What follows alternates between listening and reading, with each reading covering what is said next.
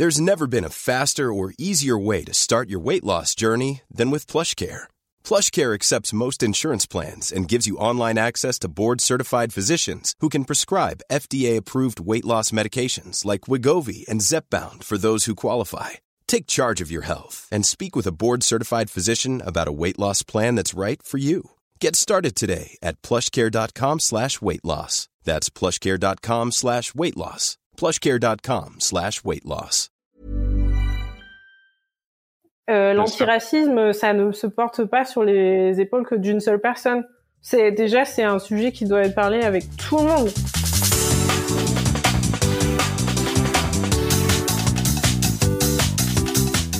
Bonjour à toutes et à tous et bienvenue sur Sens Créatif, le podcast qui explore les motivations et les stratégies des artistes de l'image. Je m'appelle Jérémy Kleiss, je suis illustrateur et podcasteur à Paris et vous pouvez me suivre sur Instagram at Jérémy Kleiss. Ce podcast est sponsorisé par Adobe que vous connaissez tous et qui s'est donné pour mission de révolutionner les expériences numériques à travers le monde. C'est leur why, leur pourquoi comme dirait Simon Sinek. Start with why. Vous connaissez? Révolutionner les expériences numériques, ça ne se fait pas du jour au lendemain et Adobe l'a très bien compris car depuis plus de 40 ans, ces derniers s'évertuent à vous offrir des expériences de création d'exception. Car nous savons tous que la création est une expérience qui nous rend vivants et qui peut changer nos vies. La créativité est l'affaire de tous et nous avons a priori tous quelque chose à raconter. C'est pourquoi Adobe a créé le Creative Cloud, une solution clé en main vous permettant d'accéder à plus d'une vingtaine d'applications de création pour donner vie à toutes, et je dis bien à toutes vos idées. Illustration, graphisme, photographie, réalité augmentée, animation, création de portfolio, réseaux sociaux, j'en passe et des meilleurs. Des outils pour apprendre et vous aider à décoller. Le Creative Cloud, c'est tout ça. Alors n'hésitez pas à jeter un petit coup d'œil sur adobe.com afin de vous abonner ou pour tester la version d'essai gratuite. Et avant de plonger dans l'épisode du jour, j'aimerais prendre quelques minutes afin de vous parler du Patate Club et du Patreon. Je sais, habituellement, vous en entendez parler à la fin de chaque épisode. Qu'est-ce que vous en pensez d'ailleurs? J'adore écouter et faire participer les membres de la communauté parce qu'au final, le Patate Club, les auditeurs et les auditrices qui me soutiennent financièrement sur Patreon, eh bien, ceux qui en parlent le mieux, ce sont bien celles et ceux qui en font partie. Et aujourd'hui, j'aimerais vous en parler au tout début de cet épisode, car j'aimerais être honnête avec vous. Ces derniers mois, j'ai beaucoup réfléchi à l'avenir de Sens Créatif. Et là, je sens qu'il y a un petit suspense. Rassurez-vous, c'est que du bon, mais c'est vertigineux. Ce projet, il est vivant. Jamais je n'aurais cru qu'il prendrait une telle ampleur et une telle place dans ma vie. J'ai commencé ce podcast en solo et aujourd'hui, il y a cette incroyable communauté qui gravite autour de ce projet et ça, ça me remplit de joie. Grâce au Patate Club d'ailleurs, ce projet est devenu bien plus qu'un simple podcast. C'est une communauté grandissante et qui m'étonne de semaine en semaine. Car oui, les membres du Patate Club n'ont de cesse de prendre des initiatives. Tenez, pas plus tard qu'il y a quelques semaines, quatre membres du Patate Club se sont retrouvés en Alsace et ont collaboré sur un projet de street art en peignant un bout du mur qui entoure le stade de la frontière à Saint-Louis. Ils se sont même retrouvés dans le journal local. Et puis, sur le très actif Discord de Sens Créatif, cela fait des mois que des ateliers à distance s'organisent. On a déjà eu de tout. Un atelier sur le lettrage, un autre sur Procreate, un autre sur comment créer des gifs animés pour les stories Instagram. D'ailleurs, tapez Patate Club dans la barre de recherche et vous aurez une petite surprise. Un autre atelier pour apprendre la langue hindi, sans oublier une série d'ateliers spéciaux administration. Parce que oui, nous avons un spécialiste en Namur et c'est peut-être étonnant, mais ce dernier adore tout ce qui est en rapport avec les statuts des artistes, l'administration, l'argent et tout ce qui touche à la paperasse. Étonnant, non? Et puis, vu que je parle du Discord, celui-ci est ouvert et gratuit pour tous. On y parle de tout, des métiers d'illustration et autres métiers créatifs, du démarchage, de l'utilisation des réseaux sociaux, comment trouver un agent ou comment développer son portfolio et trouver son style, dépasser ses peurs, etc. Et pour les membres du Patate Club exclusivement, un monde de channels secrets existe aussi, histoire d'approfondir tout ça. Ce Discord, c'est un peu comme découvrir une société secrète et underground. Il faut le voir pour le croire. Sans oublier les rencontres mensuelles. Avant, c'était un peu compliqué avec le confinement, mais des appels ponctuels en plus des ateliers avaient souvent lieu sur le Discord également. Mais aujourd'hui, et avec l'arrivée des beaux jours, les membres du Patate Club s'organisent des apéros et des pique-niques à droite à gauche. À Paris, à Lyon et en Alsace, des rencontres ont d'ailleurs déjà eu lieu. Et le mouvement est enclenché. Tous ces exemples, juste pour vous illustrer le fait que le Patate Club, c'est un vrai lieu de vie, de rencontres et d'expérimentation. Je dis souvent, le Patate Club, c'est comme Linux, c'est open source et tout est possible. Ah oui, et puis j'oubliais de mentionner que pour les membres du Patate Club exclusivement, j'enregistre aussi toutes les deux semaines un épisode du Patate Club podcast avec mon ami Laurent Bazar. Ensemble, nous débriefons du dernier épisode de Sens Créatif et on invite aussi très souvent divers membres de la communauté à participer parce que c'est plus sympa comme ça et ça nous permet de créer un autre petit rendez-vous avec le reste de la communauté, histoire d'aborder tout ce qui s'y passe. Voilà, le Patate Club, c'est tout ça et vous pouvez y accéder pour seulement 2, 5 ou 10 euros par épisode. C'est vous qui choisissez. Et pour moi, ça fait toute la différence car ça me permet de développer plus sereinement ce projet. Sens créatif et sponsorisé, c'est vrai, mais vu le travail investi dans chaque épisode, en vrai, votre soutien changerait vraiment les choses pour moi. J'adore ce podcast, c'est un projet qui me porte et que je désire encore porter longtemps. Mais, vous vous en doutez, créer tout ce contenu prend un temps fou. Beaucoup plus que ce que j'avais imaginé. Vous allez me dire, quand on aime, on ne compte pas.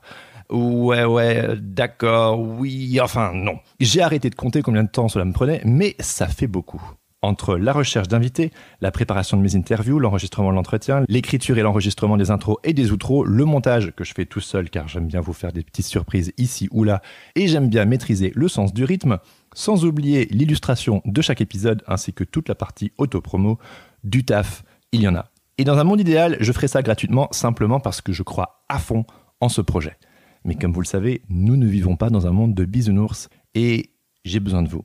Le podcasting a été une véritable révélation pour moi et j'aimerais en faire encore longtemps je suis tombé amoureux de ce médium. Des idées, j'en ai plein les tiroirs et Sens Créatif, j'aimerais le développer encore plus. Mon but, c'est de développer Sens Créatif et le podcasting au sens large afin de vous offrir encore plus de contenu de qualité. Et croyez-moi, si vous m'aidez, Sens Créatif va encore vous étonner car plusieurs petits changements se profilent pour l'avenir. Mais chut, une chose après l'autre.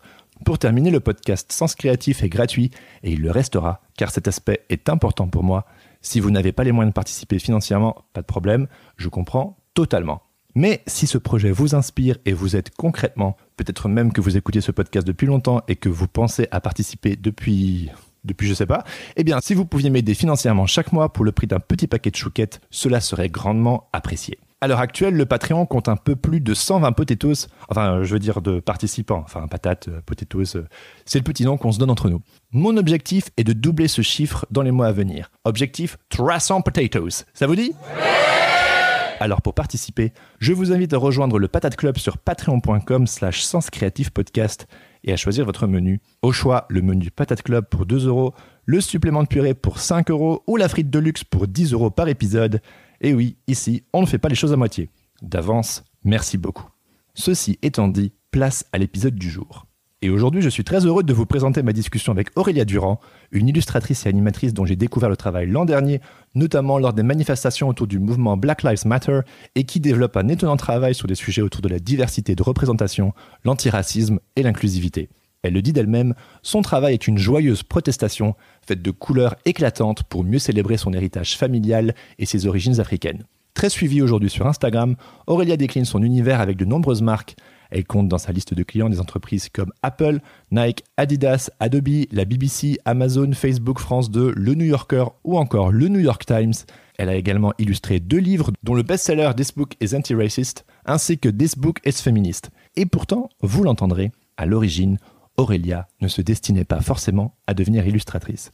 C'est une quête identitaire et initiatique qui l'a amenée, ou devrais-je dire ramenée, au dessin. Mais je n'en dis pas plus à ce sujet-là, je vous laisse découvrir. Suspense, suspense. Dans cet épisode, Aurélia me raconte son parcours et en quoi le fait de rencontrer des personnes d'autres nationalités durant ses études a démarré un questionnement sur sa propre identité, mais aussi des implications de son déménagement au Danemark, des difficultés qu'elle a rencontrées pour trouver du travail en sortant de l'école, de son lancement en tant qu'illustratrice sur Instagram et du vertige des premières commandes. On discute bien sûr et évidemment d'antiracisme, des difficultés rencontrées en tant que femme de couleur, des effets du mouvement Black Lives Matter sur sa visibilité et son travail, de la portée très internationale de son boulot et de son rapport à la France, mais aussi de la peur de se retrouver enfermée dans un seul sujet, et enfin de la manière très décomplexée avec laquelle elle aborde sa carrière d'illustratrice. Une discussion passionnante. Alors sans plus tarder, je vous laisse écouter ma discussion avec Aurélia Durand. Bonne écoute. Ça roule sinon, ça va? Bah donc ouais, donc euh, tout euh, à Copenhague, oui, ça va. Euh, le seul truc qui est embêtant, c'est que bah on est au mois fin de mois de mai et il n'a pas fait très chaud en fait. Il a ah plu beaucoup et je crois que j'ai porté ma veste d'hiver jusqu'au début mai. ah les boules. Mais là, je crois les les températures la semaine prochaine vont augmenter à 18. Euh, mais bon, quand tu dis 18, c'est environ 20 parce que au soleil, ça, ça tape quand même. Ouais. Donc ça va, c'est bien. Ça, ça, permet aussi de pouvoir profiter vraiment de la ville euh, bon, la ville en fait, elle est entourée d'eau et donc il y a des plages, des parcs et tout, donc c'est cool, on peut mieux en profiter quoi. Ouais. Ok. De toute façon, je pense au Danemark, il fait quand même un peu plus froid que par ici, j'imagine, non? On va dire que les températures sont pas euh, plus éloignées. Je veux dire, euh, j'ai regardé la météo en France euh, au mois de mai, pareil, il faisait pas très beau non plus. Euh, bon, c'est vrai que quand il fait 30 degrés en France, il va faire 25 ici. Donc, mais il y a le truc, c'est le vent en fait. Ok la différence. Euh, quand je dis Paris, hein, ça, dans le nord de la France, c'est un peu pareil que qu'au Danemark, parce qu'en fait, on est à côté de l'eau et de la mer, donc euh, c'est euh, c'est beaucoup plus chaud que dans les terres. Ouais, c'est ce qui s'appelle parler de la pluie et du beau temps, t'as vu? Non, mais en fait, il y a que ça. Enfin, quand on habite au Danemark, on parle souvent de la de la météo et surtout ah si elle est pas bonne. C'est-à-dire qu'en fait, ça a vraiment un moral sur nous, quoi. Parce que déjà, les hivers, euh, c'est très dur. Il fait, il fait nuit euh, très tôt. Et là, euh, en fait, en, printemps, les jours euh, deviennent plus courts. C'est-à-dire qu'il commence à faire jour à 4 heures du matin jusqu'à 21h30. Même plus, là, on va arriver au mois de juin, ça va être 22 heures. Donc ouais, c'est cool, mais quand ça revient, ça fait l'opposé en fait. Du coup, euh, il fait nuit à 4 heures euh, de l'après-midi et il fait jour ah à, 8 heures et demie. Ah ouais, c'est bon, c'est pas le pire parce que c'est pas c'est pas c'est pas euh, Stockholm ou Oslo, mais c'est quand même dur au début, euh, les premières années, j'étais ah c'est exotique, c'est trop bien, mais toutes les années comme ça, je commence à déprimer un peu. Ouais. Mm. sensible, euh, je suis sensible ouais euh, à la lumière. Enfin, j'ai besoin de vitamine D. Ouais. C'est normal. De lumière, de couleur et tout et tout. On va pouvoir en parler d'ailleurs. Est-ce que c'est bon pour toi du coup pour se lancer? Ouais. Allez, let's go. Est-ce que du coup, bah non, d'abord je vais dire bienvenue Aurélia, bienvenue sur Sens Créatif. Bienvenue. Je suis. Euh... Bah, à moi. yes. Je suis, je suis très content de pouvoir discuter avec toi.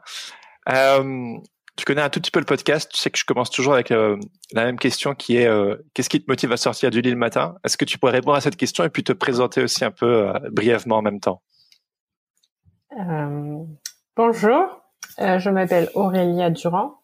Et euh, je suis illustratrice et je fais plein de trucs. Euh... plein de trucs. Et euh, en fait, la raison euh, qui me pousse à me lever le matin, bah, je sais pas, c'est la vie quoi. C'est la vie, elle est pleine de couleurs. il y a tout le temps des choses excitantes tous les jours. Ça ressemble pas et on fait des nouvelles rencontres ou des nouveaux projets. Donc je trouve ça cool quoi de me lever le matin et me dire ah peut-être aujourd'hui je vais bosser sur un autre projet ou je vais rencontrer quelqu'un de nouveau. Euh. Donc ça c'est cool. Mais bon, je vais pas les rencontrer en vrai, donc ça c'est un peu chiant. mais euh, mais ouais. Et puis tu habites euh, au Danemark, c'est quand même, je pense, je sais pas combien d'années que tu es là, mais il doit y avoir quand même toujours un peu de la nouveauté d'habiter dans un autre pays comme ça. Euh, ouais, ça fait depuis donc j'ai fait mes études, j'ai fait un Erasmus à Copenhague à l'école euh, d'art et de design de Copenhague en 2013. Ah ouais. Et, euh, et j'ai rencontré un Danois, du coup, et puis et puis aussi j'ai, c'était la première fois euh, de toute ma vie que j'allais euh, dans un pays du Nord et ça m'a vraiment, ça a changé beaucoup de choses dans ma vie. Même six mois, je voulais absolument revenir, donc j'ai dû retourner pour pour finir mon master, mais c'est c'est neuf mois où j'ai dû finir mon, mon master, c'était horrible parce que bah, j'étais six mois, c'était c'est trop court pour pour euh, découvrir un pays. Ouais. Et, euh, et j'étais un peu frustrée et c'était dur de revenir au, au Bercail en fait. En France, à, à Paris, c'est ça? J'étais à Orléans à cette époque. C'était à l'école euh, de design d'Orléans. Et, euh, et ouais, donc de revenir, euh, c'est c'est pas, c'est l'Erasmus, ça change tout dans dans, dans une vie et ah du coup de revenir, ça c'était un peu bizarre, comme si de rien n'avait, comme si de rien n'était, et je pouvais pas faire ça quoi. C'était un peu dur. Ouais. Et tu es retourné par amour du coup, c'est ça? T'avais rencontré quelqu'un pendant ton Erasmus? Ouais, je, je suis retournée euh, parce que euh, je, mais je l'avais rencontré deux, deux mois avant que je que je que j'aille que je reparte en France. Ah, euh, douleur. c'était c'était aussi une on était dans une relation à, longue distance. Ouais, mais, j'ai fait ça aussi. Ça, ça allait parce que fallait quand même que je me concentre pour avoir mon master, pour pouvoir me dire bon j'ai fini mes études, donc là voilà et passer à autre chose. Donc ça, ça va, c'était pas trop grave d'être dans une relation à longue distance. On devait s'occuper de nos études, donc ça allait. Ouais. Euh, il y a des priorités dans la vie. et, et, ça fait combien d'années du coup que tu es au Danemark là? Euh, Donc 2013, euh, en 2014, je suis, en été 2014, je suis arrivée, revenue. Et donc du coup, ouais, ça va faire 2015, 2016, 2016, 2017, 2018, euh, 5 ans. Et après, j'ai été deux ans en France. Et là, ça va faire, ça va faire huit mois que je suis revenue. D'accord. Ok.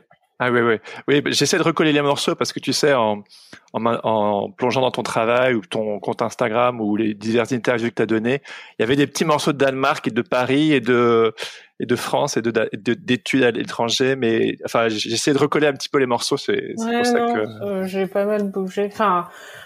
Enfin, après cinq ans au Danemark, euh, déjà je faisais pas du tout l'illustration. Enfin, moi j'ai pas étudié l'illustration. Et du coup, euh, je me suis cherchée, j'ai fait plein de projets, plein de startups et tout, et ça marche pas. C'était le design produit que tu avais étudié, c'est ça? Qu'est-ce qui t'avait euh, donné euh, envie de faire ce type d'études? À quel moment tu t'es intéressé à la, à la création? Euh, Alors, j'ai fait des études. donc j'ai comme j'ai fait une prépa après le lycée, et en fait la prépa ça m'a ouvert les yeux sur le monde de la création. Un truc euh, au début je voulais faire du dessin mais je savais pas euh, ah ouais, quand même déjà. faire du dessin. Euh, qu'est-ce qu'on pouvait en faire du dessin comme un, comme un, métier quoi. Et du coup en, en étant dans je suis allée à l'école à la prépa s'appelle Prépart à Paris. Pendant un an j'ai préparé les concours pour les grandes écoles. J'ai préparé l'ENSAD j'ai préparé l'ENSI j'ai préparé les SAD de, de Strasbourg les SAD d'Amiens, euh, les SAD d'Orléans et l'ENSA de Dijon.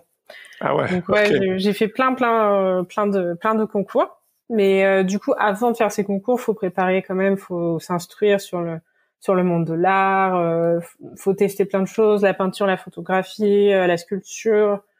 Donc au lycée, quand on fait les, on étudie l'art, c'est juste deux heures ou trois par semaine et on fait des projets, mais on on, on, va pas vraiment très euh, profondément dans dans l'histoire de l'art et tout euh, ce qui se passe. Euh, c'est pas c'est pas du tout le monde de la création le lycée. C'est vraiment soit tu veux faire de l'économie, soit tu veux faire de la physique, soit tu veux faire des, des maths.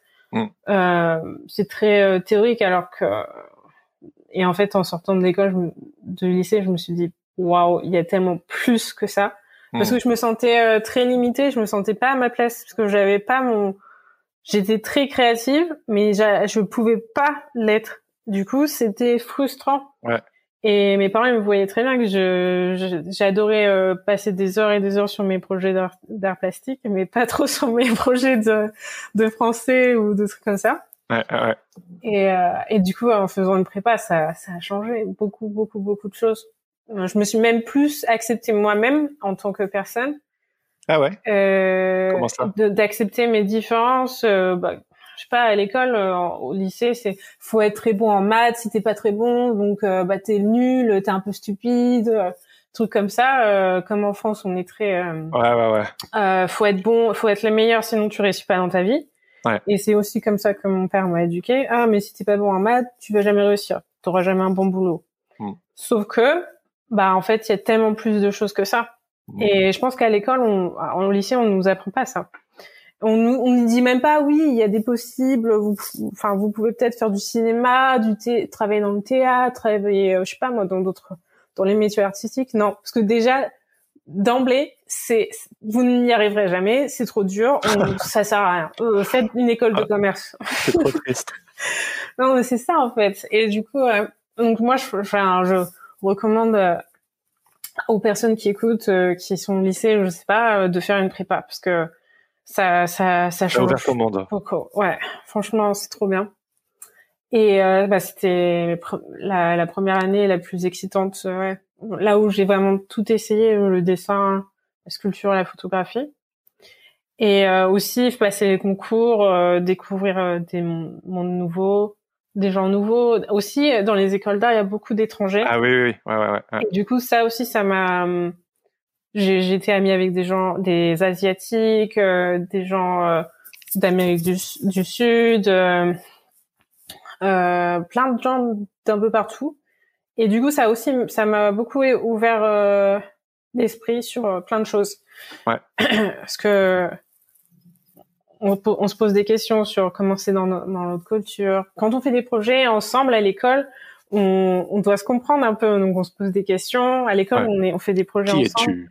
ouais, c'est quoi ta culture euh, et comment tu vois les choses comme ci, comme ça.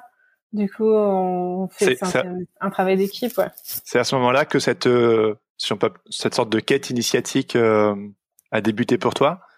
Mmh, non, donc en fait, quand j'ai passé les concours, c'est là où je me suis interrogée sur mon identité euh, en tant que personne euh, euh métisse. Euh, mon père est français, ma mère est ivoirienne. Et du coup, en passant les concours, on nous demandait de nous décrire et de dire, enfin, c'est qui, qui, qui on est quoi. Du coup, c'est à ce moment-là que je j'ai commencé à, à travailler sur mon identité multiculturelle. Et euh, du coup, ça m'a toujours suivi. Et euh, et ouais, ça et le fait aussi de rencontrer des gens euh, de différentes cultures, ça, ça a changé beaucoup de choses.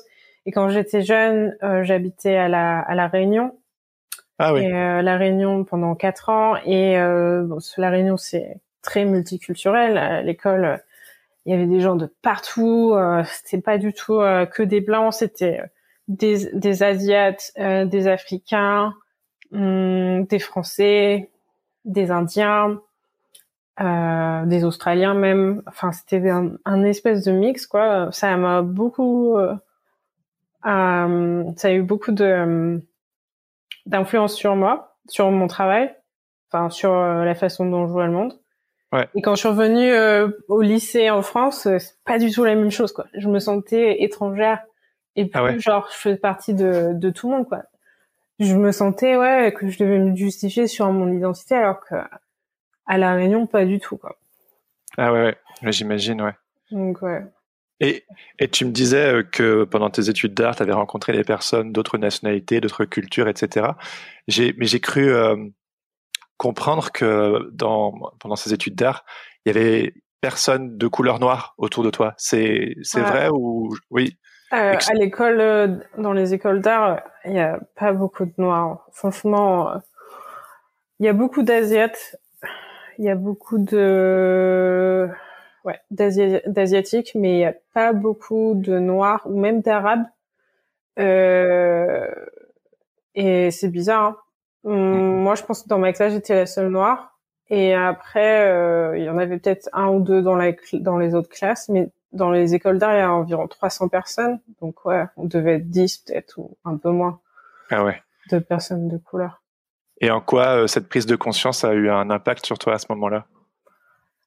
C'est pas une prise de conscience, c'est plus genre c'est normal, euh, c'est comme ça.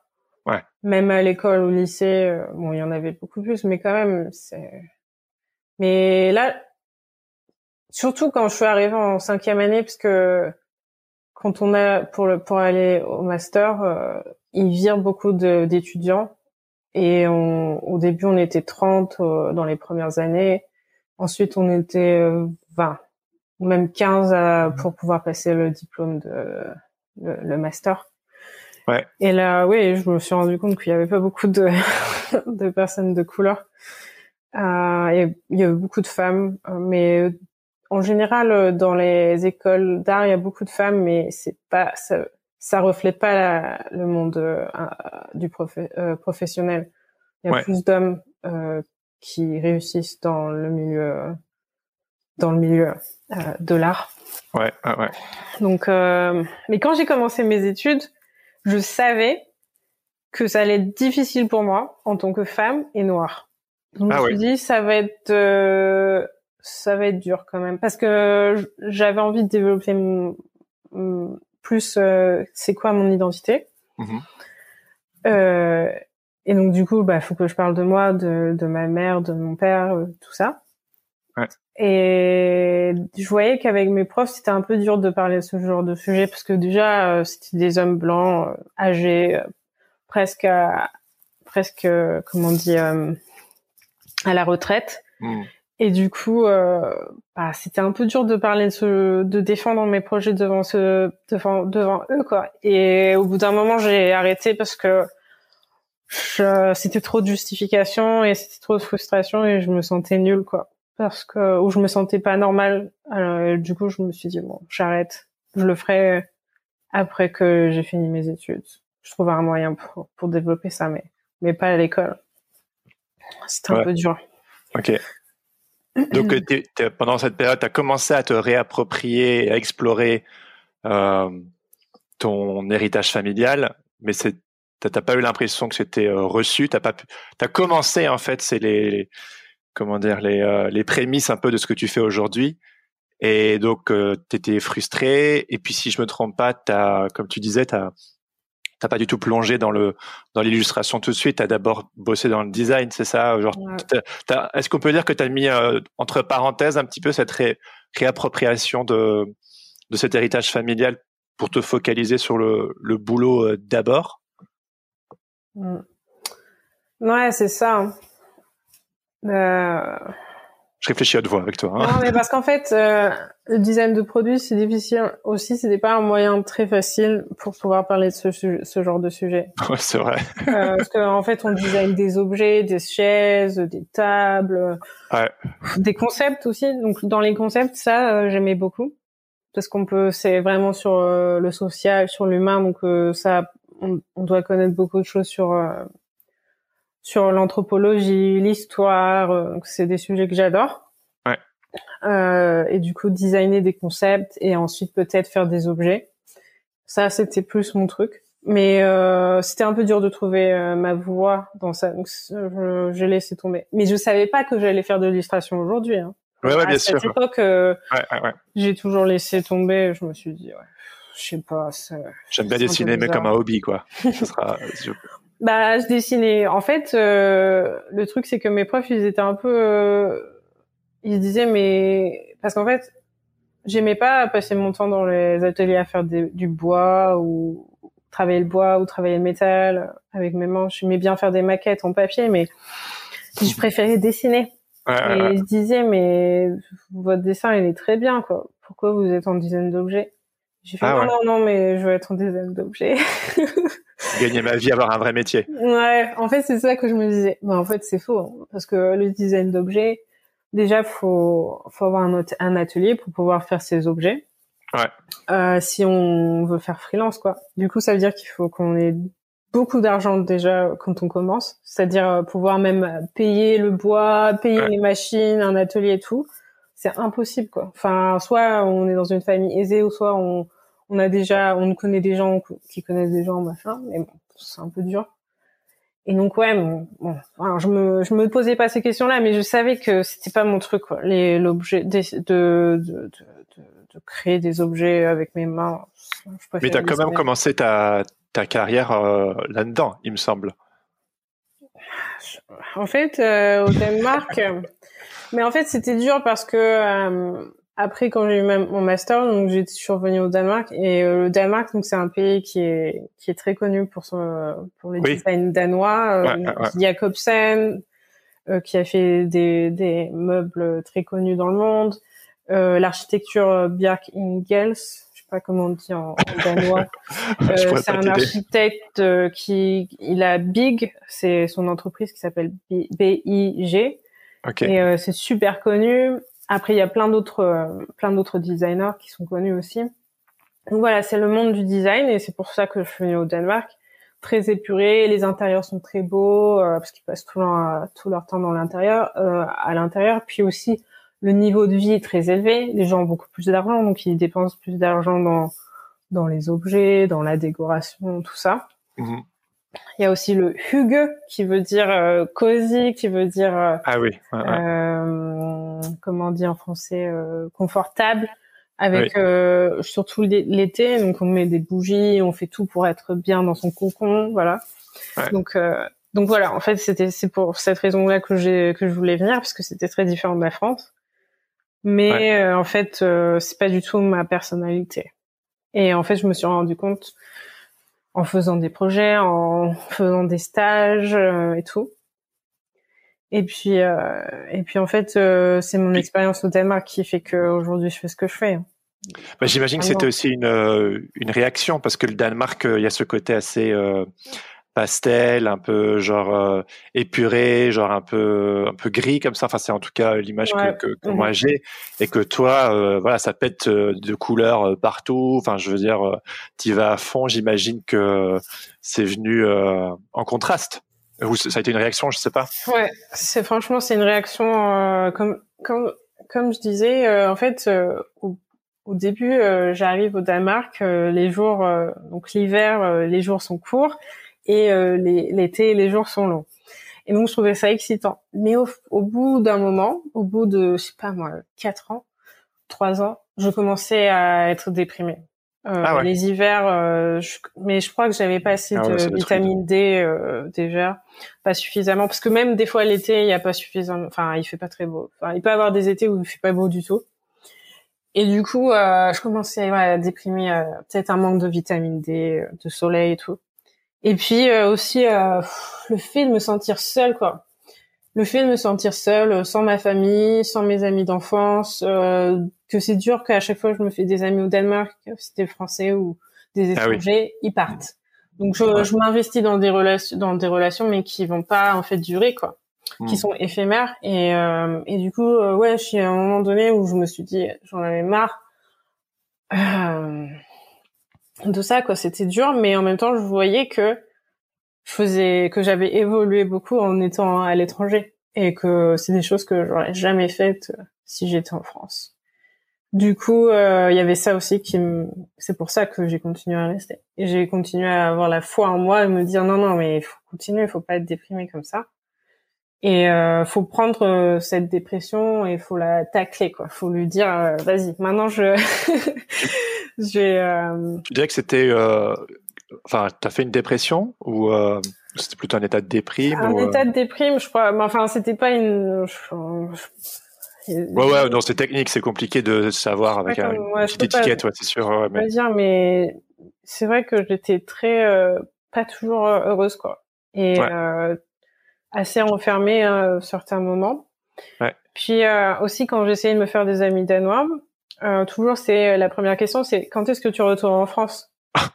Merci. Ah, euh, non, mais je vais rester en fait. ah oui, tu es française. Ah, mais quand est-ce que tu vas retourner? Tu vas retourner, tu vas rester ici. Mais ça va, tu parles, tu parles danois. Tu as toujours des trucs un peu genre euh, qui te mettent comme si t'étais une étrangère, quoi.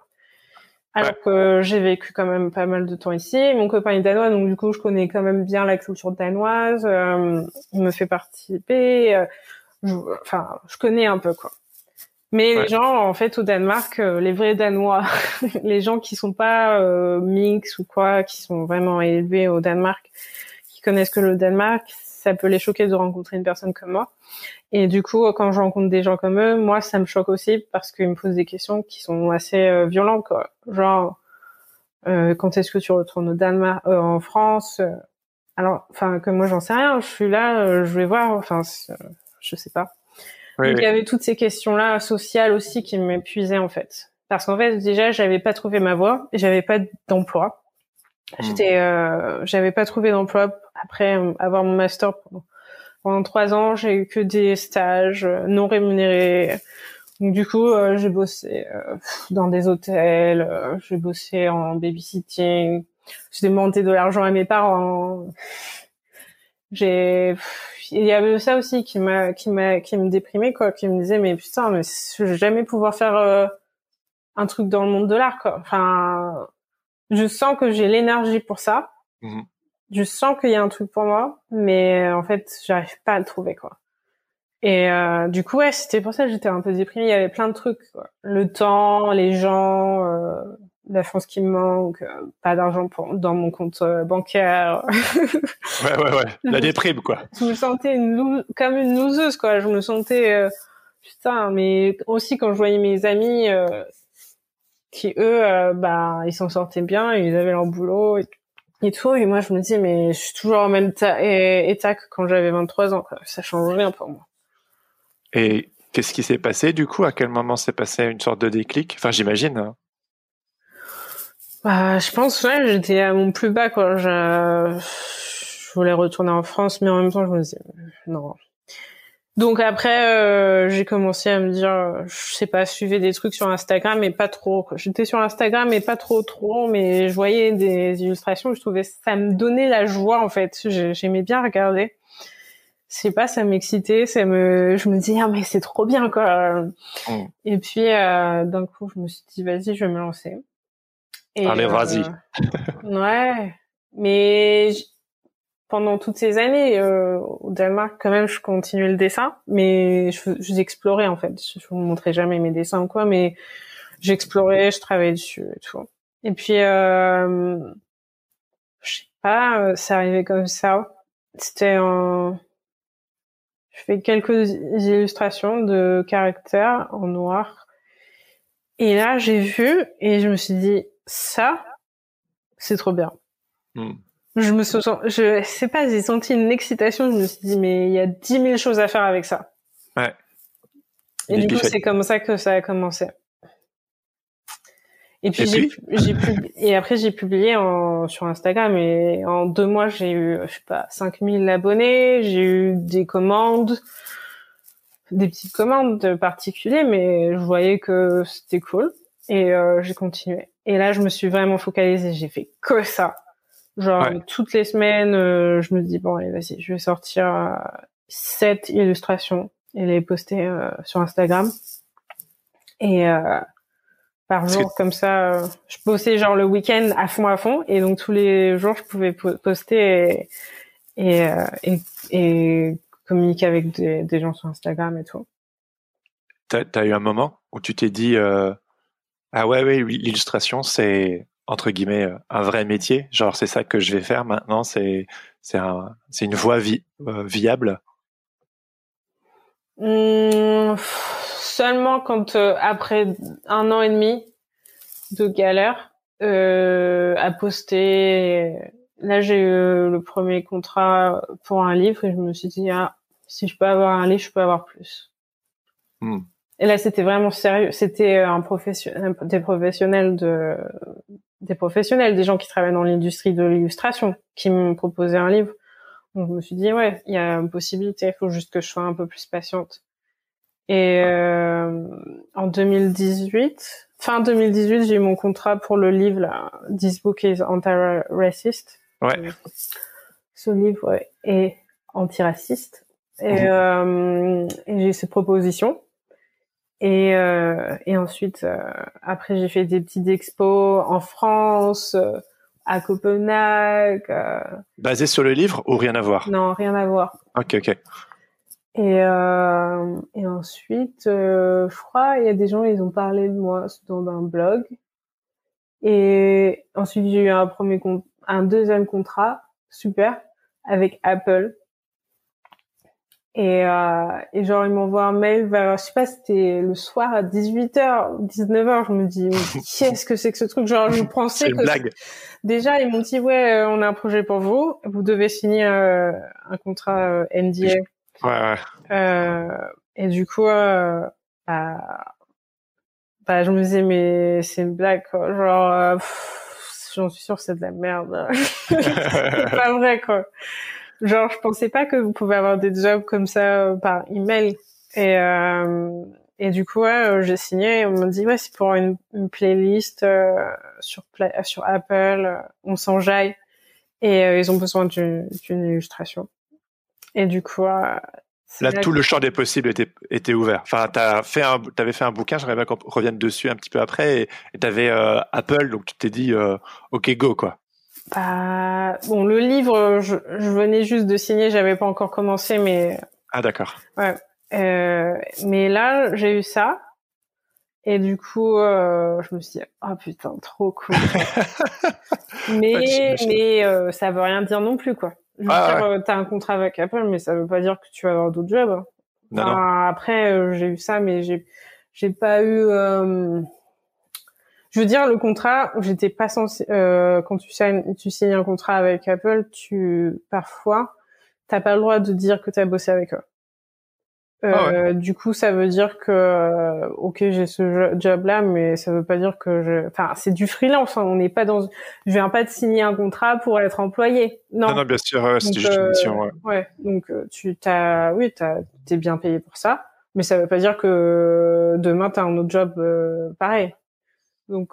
ça a dû juste booster ta confiance en toi un peu, j'imagine. Ça m'a confié. Ouais, c'est plus au niveau de ma confiance en moi. Genre, je me suis dit bon tu peux continuer, ça se trouve, il y en aura d'autres.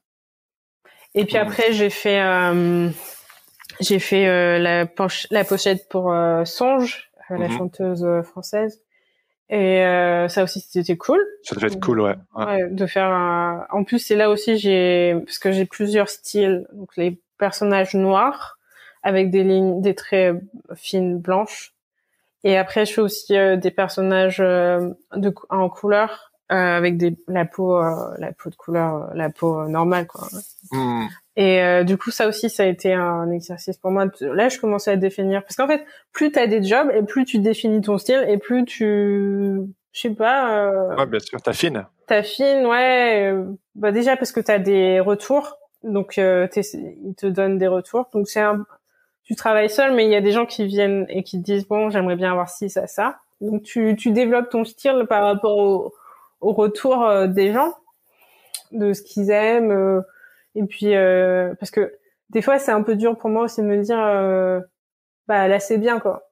J'aime bien aussi bosser avec des gens et de voir de pouvoir aussi évoluer faire évoluer mon, mon travail et, euh, et donc voilà donc c'était cool de bosser avec Songe en plus c'était pas que c'était pas que la pochette de son album il y avait plein d'autres choses on a fait j'ai travaillé sur plein de trucs pour elle. On a fait un clip, on a fait euh, une expo. Euh, il y avait plein plein de trucs. C'était ah, cool. tout ça, ça devait être tellement excitant par rapport à justement, euh, tu parlais de ton année et demie de, de galère à essayer de chercher et tout. Et puis soudainement, il y a un petit peu toutes ces choses qui s'enclenchent parce que tu as commencé à poster des images sur Instagram. C'est c'est assez fou en fait. Ouais, mais il y a quand même eu un laps de temps de un an et demi, euh, voire deux ans avant que j'ai vraiment des jobs comme ça. Et tu peux me parler du coup des, tu peux me parler des deux premières années justement? Bah, les deux premières années, j'ai fait beaucoup de boulot pour euh, pour des gens, euh, des particuliers, qu'aux États-Unis principalement, parce que mon travail, je parle en anglais, et euh, déjà, il y a une plus grosse communauté noire euh, aux États-Unis, et puis qui aime l'art, on va dire, et qui qui aime euh, la représentation. Mhm. Et, euh, et du coup, euh, j'ai bossé beaucoup pour des particuliers, donc c'était des petits jobs de 200 dollars ici, 300 mhm. dollars. Ouais, ouais, ouais. Voilà. euh, pour moi, c'était bien. Hein. C'est déjà, ah de, c'est ah déjà de l'argent, quoi. Je me dis bon, bah, c'est bien, quoi. Je peux finir, je peux, je peux, je peux euh, pouvoir investir un peu plus dans mes outils, euh, et peut-être euh, avoir un petit bureau pour moi, quoi. comme ça, je pose pas de chez moi. Ça, c'était bien aussi. Et puis, et puis après, j'ai fait plein de trucs comme ça, surtout sur d'Instagram, en fait. C'est un peu marrant parce que franchement, ma carrière, elle a commencé grâce à Instagram. Mm, mm, mm. Et c'était au début où c'était facile de de pouvoir euh, comme parce que maintenant avec l'algorithme ils ont vraiment resserré les joueurs on va dire. Ouais, ouais, et du coup c'est très dur de, de de de reach out comme on dit en français euh... t'étais au bon lieu au bon moment Ouais, franchement, c'était au tout début où Instagram commençait à devenir quelque chose. Mhm. Et euh, là, c'était facile de de pouvoir. Euh... Oui, après, tu avais aussi un propos euh, très identifiable. Et puis un et ouais, en fait, donc, en fait, je suis arrivée au bon moment parce que c'est un peu comme ça aussi avec avec This Book is Anti-Racist l'année dernière avec les, les, les manifestations autour du monde sur l'antiracisme. Les gens étaient très très intéressés par rapport au livre. Donc oui, je, je parle des sujets qui sont très d'actualité, mais qui, je sais pas, il y a quelques années, on avait du mal à mettre des mots dessus. Mais même moi, j'avais du mal à mettre des mots dessus. J'ai appris en en allant à des des, des, des événements, des des ouais des événements où beaucoup de gens parlent de ce genre de sujet ou même regarder des documentaires et tout. Bah, mm. moi je te cache pas que c'est suite euh, au mouvement Black Lives Matter qui a explosé en 2020 et puis le, le meurtre de George Floyd que que j'ai découvert ton travail. C'est-à-dire que moi, dans la communauté des podcasteurs euh, francophones, il y a eu une grosse prise de conscience, et j'aimerais bien avoir ton, ton regard et ton avis là-dessus. Il y a eu une grosse prise de conscience sur euh, des gros podcasteurs ou podcasteuses qui se disaient, mais en fait, euh, j'ai pas reçu euh, de personnes noires sur mon podcast ou très peu, tu vois. Et et du coup, quand, quand tu as ces gros, grosses personnes dans le milieu du podcast, tu sais, qui, qui, qui, qui, qui se décomposaient en mode genre, mais punaise, mais ça, ça craint, c'est, c'est, horrible. Genre, comment, comment on a fait pour, tu vois? Et moi, j'ai eu cette prise de conscience là aussi. J'ai, j'ai, commencé à, euh, je me moi, j'ai eu deux personnes métisses et deux personnes asiatiques sur mon, sur mon podcast et j'ai toujours eu, euh, si tu veux, euh, trois critères de sélection pour le podcast. C'était soit quelqu'un que je connais personnellement, soit quelqu'un dont le parcours euh, m'a m'a influencé, euh, soit quelqu'un qui parle d'une thématique qui qui, qui m'intéresse. Et en fait, je me suis rendu compte que euh, bah, il n'y avait pas forcément de personnes noires qui avaient influencé mon parcours. Je trouvais ça juste dingue et j'ai dû être euh, j'ai dû être sensibilisé comme beaucoup de gens, hein, tu vas me dire, euh, par les événements en 2020. Et j'ai tapé sur Instagram, j'ai intentionnellement tapé euh, hashtag euh, illustrateur, illustratrice noire. Et c'est comme ça que je t'ai trouvé. Et puis j'ai découvert ton boulot et j'étais, j'étais halluciné, tu vois. J'étais genre, mais c'est pas, c'est, c'est, dingue. Comment j'ai fait pour passer à côté de, parce que voilà, l'illustration, ça m'intéresse. C'est un, c'est un sujet dont j'ai, je, suis, quand même mon nez dedans depuis un bout de temps.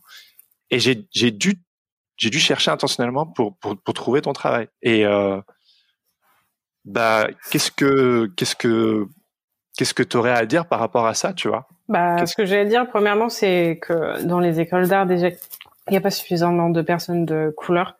Et ça, ça vient du fait que, bah, les, en général, les personnes de couleur, bah, se, euh, comment dire, elles vont pas dans les milieux euh, de l'art parce que mm. elles ont une idée de ah mais c'est que pour les bourgeois, les bourgeois blancs et tout. Et euh, même de toute façon, quand t'es noir, c'est pas c'est un peu un milieu pour toi quoi. Et euh, de toi, et c'est comme ça que, enfin, quand on regarde la télé, et les documentaires, on voit zéro, zéro noir. Enfin, mm. moi, j'ai jamais vu de noir. Euh, ok, des acteurs, mais euh, des gens qui travaillent dans le milieu, non, il y en a pas. Euh, et puis après, il y a tellement de clichés, euh, c'est chiant.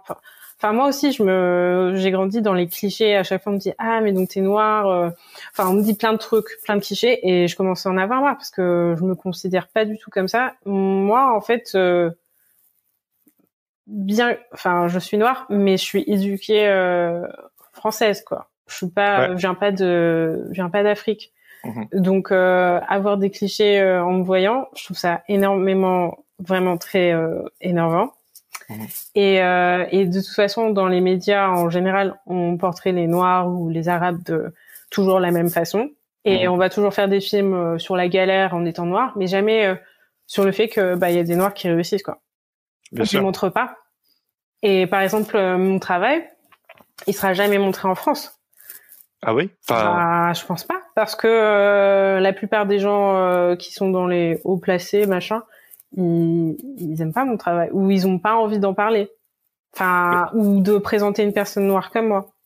Mais tu as bossé pour quelques clients français, non? Comme l'Apple Store à, Paris Oui, mais ça, c'est Apple Store. Apple, c'est la culture euh, de ah la diversité. Oui, Anglophone. Ouais, ouais, ouais, d'accord. C'est très américain. Euh, en France, en vrai, j'ai bossé que pour des gens euh, de couleur ou des gens qui sont dans la diversité. Pas pour hmm. des gens genre normal, genre des clients normaux. non. Alors qu'aux États-Unis. Des entreprises lambda, tu veux dire enfin, Ouais, des, gens, n'importe qui. Je sais pas Euh, comme euh, les illustratrices là, euh, en France, il y a toujours les mêmes illustrateurs qui sont, c'est comment ça s'appelle les culottés là, comment ça s'appelle? Ah, Pénélope Bagieux. Ouais, eh ben il y a que elle. Bon, elle, elle parle de féminisme, mais je veux dire, c'est son point de vue en tant que blanche. Est-ce qu'il y a d'autres personnes de couleur femmes illustratrices qui sont super connues? Non. Hmm. Mais même elle, quand elle parle euh, du million de, l'illustration, elle dit ouais c'est dur. Quand je dois représenter des personnes euh, avec différents corps, euh, mes clients me disent non. Donc déjà, quand j'entends ça de son expérience, je me dis mais moi je pourrais jamais bosser avec ces gens-là. c'est mort. Donc, donc tu t'es senti presque obligé de de pas bosser avec la France. Enfin, c'est quelque part, j'imagine que tu aimerais en fait, mais tu, on te, on te propose pas, on te pas, pas. Je suis pas, je me suis jamais senti obligée d'aller voir, ailleurs. C'est juste que euh, la culture euh, métissée euh, ou les personnes comme moi, euh, on est, on est juste pas euh, demande, on, personne nous demande en France, personne ne, ne veut de nous quoi. Hmm. Ça, ça n'intéresse pas. Alors que, bah en fait aux États-Unis, euh, bah oui. Et mes clients ils sont pas que noirs, hein. ils sont blancs, euh, euh, beaucoup plus que qu'on peut penser quoi. J'ai pas que des clients noirs. Donc ça n'a aucun rapport, c'est une question de culture. Et même en Angleterre, j'ai beaucoup de clients. C'est vraiment la culture française qui est très traditionnelle. Et mmh. puis aujourd'hui, la plupart des gens qui travaillent dans le milieu artistique en France, ils doivent avoir 60 ans et ils sont pas du tout habitués à avoir des gens comme moi. Donc voilà, donc en gros, euh, moi c'est pas que j'ai pas envie de bosser avec la France. Hein. ouais ouais non bien sûr j'entends bien. Mais moi je veux bien. Ah mais moi c'est, je serais heureuse de faire ça. Quand j'ai fait le boulot, euh, j'ai fait euh, le, le, projet pour par, Mika redécore redonne des couleurs des couleurs à Paris. Ouais. Mais Mika, il est multiculturel, il vit pas que français, donc c'est pour ça qu'il voulait bosser avec moi. Enfin, tu vois, c'est. Enfin, si on voit les gens avec qui je bosse en France, ben on comprend pourquoi. Pourquoi? Parce qu'ils sont multiculturels, c'est ça? Ouais. Ou parce qu'ils sont intéressés par ce sujet-là. Et voilà. Mais c'est pas juste, euh, on va l'employer parce que ben, on trouve qu'elle est compétente et qu'on aime bien le style. Moi, je trouve ça un peu embêtant des fois qu'on on voit que euh, mon message et qu'on veut pas me prendre pour mon pour mon style. Ah oui, je, je trouve ça intéressant. Ouais. Tu, tu, peux développer? Pourquoi tu trouves ça euh, chiant? Ben, On est stigmatisé, quoi. Alors que. Euh, tu veux dire que tu te sens réduit à juste un sujet? Ouais. Alors qu'en fait, euh, bah, je fais plein de choses. Bien sûr. Donc en fait, mais je pense que si je vais en France, on va devoir toujours dire oui, donc c'est elle, elle travaille sur l'antiracisme, machin, donc voilà, machin, machin. Tu vois? Alors que bah, c'est pas forcément... T'es pas que ça, t'es pas t'es pas le porte-drapeau juste d'un sujet, t'es une personne. Mais je suis pas le porte-drapeau, c'est un sujet qui est super euh, lourd. Euh, L'antiracisme, ça ne se porte pas sur les épaules que d'une seule personne. C'est déjà c'est un sujet qui doit être parlé avec tout le monde. Qui est déjà on doit même en parler à l'école. Et, et ça doit être un sujet normal qu'on parle de l'antiracisme et euh, et pas j'ai pas envie d'être de c'est c'est très lourd comme sujet pour moi d'avoir dans que moi à porter. Euh, qu'est-ce que qu'est-ce que tu souhaiterais du coup? Bah déjà euh, comme je disais au début l'art euh, doit être euh, doit être plus enseigné dans les écoles élémentaires lycées et tout. Et et comme ça du coup tout le monde peut peut être peut avoir accès et, et euh, du coup, euh, je sais pas, tout type de personnes pour, peut, qui ont les capacités, bah, peuvent le faire, quoi. Peuvent euh, prendre une éducation artistique, pas seulement bah, pour les gens aisés ou qui ont du goût ou je sais pas quoi. ouais, il y aurait plus de personnes issues de minorités ou de d'arrière-plan multiculturel qui s'approprieraient le, le, sujet et qui pourraient en, en parler. Mm. Contrairement à maintenant où, en tout cas en, France ou en francophonie, euh, il n'y en a pas beaucoup. Bah, mais peut-être c'est en train de changer, mais je crois pas que ça change. Ça change pas. Ah ouais? Non, je, je vois pas trop ça qui change. Puis. Euh... Est-ce que tu dis qu'est-ce que quel est ton regard sur euh, l'année 2020 et le, le fait que beaucoup de gens ont été sensibilisés au sujet? Et euh, voilà, on est un an plus tard euh, parce que voilà, tu dis en France ça c'est compliqué ce sujet, ça bouge pas, que dans les pays anglophones, oui. en 2020, on a même enfin en France, on n'a pas pu ignorer le sujet. Est-ce que mais déjà, enfin, c'est pas en un an qu'on va changer euh, quoi que ce soit, euh, parce que c'est des choses qui sont euh, ah, qui sont dans les institutions. C'est du racisme institutionnel. C'est-à-dire que c'est pas seulement moi, toi, c'est dans les institutions, c'est dans notre éducation, c'est dans les fondamentaux de qui nous sommes, de qui, de, de notre éducation, voilà. Et donc c'est beaucoup de choses qu'il va falloir changer et qui va prendre des nouvelles nouveaux, nouvelles habitudes. C'est comme manger euh, végétarien ou vegan. Donc c'est un effort beaucoup plus à faire, c'est-à-dire euh, regarder les gens et ne pas se poser des questions ah mais avoir des, des idées, euh, des préjugés déjà sur ces gens-là. Et ça c'est dur de changer les gens, surtout quand ils ont 50 ans, 60 ans. C'est dur. Surtout qu'en France, on est trop fier. Euh, il y a une culture, euh, on est fier, on est très conservateur. Euh, voilà, on change pas trop quoi. À part la, nouvelle génération. Ouais, j'allais te demander, ouais. Ouais. Mm. Est-ce que ça te donne de l'espoir? Bah, c'est peut-être des questions hein. bêtes, hein, je... je... Je sais pas. Je j'aimerais bien que je, voudrais être optimiste, mais le problème c'est que je suis française, donc je suis pas toujours optimiste. Dans les non, mais c'est vrai. Euh... Bah, j'aimerais bien que ça change. Ouais. en tout cas, tu tu œuvres activement euh, pour ça.